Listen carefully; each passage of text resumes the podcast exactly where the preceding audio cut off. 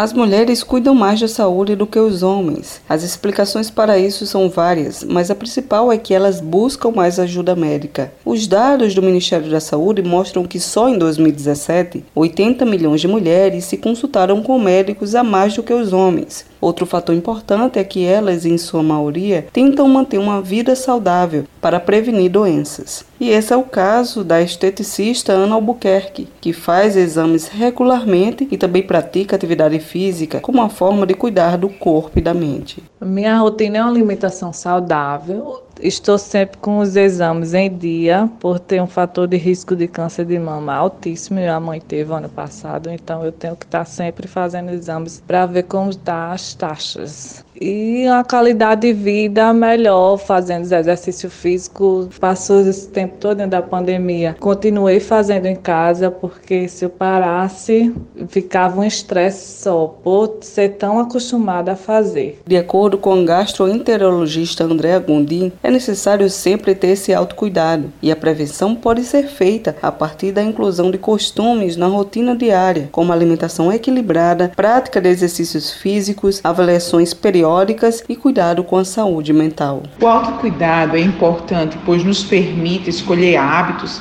que priorize os cuidados com a saúde física, mental e espiritual. Entre as dicas para se manter saudável, principalmente nesse período de pandemia, primeiramente, uma alimentação nutricionalmente equilibrada. Outra é a prática de exercícios físicos, pois esses dois parâmetros eles servem como preventivos de doenças crônicas. E o terceiro, não sei se talvez mais importante, é a questão da saúde mental. Né? É um período realmente difícil, mas é um período que nos leva à reflexão de sempre é, pensar um pouco na questão emocional e espiritual. Então é importante ler um livro, afinar relações mesmo que seja virtualmente. Então a saúde mental é uma importante dica para este período para a gente se manter saudável. Segundo um estudo feito pelo IBOP divulgado em julho deste ano, 84% dos brasileiros buscam ter essa rotina de autocuidado, mas apenas um terço consegue. O auxílio de profissionais preparados e um eficiente direcionamento são fundamentais para dar o pontapé inicial nas práticas. Para orientar como prevenir e estimular hábitos de vida saudáveis, foi criado o Grupo de Educação Saúde da Mulher.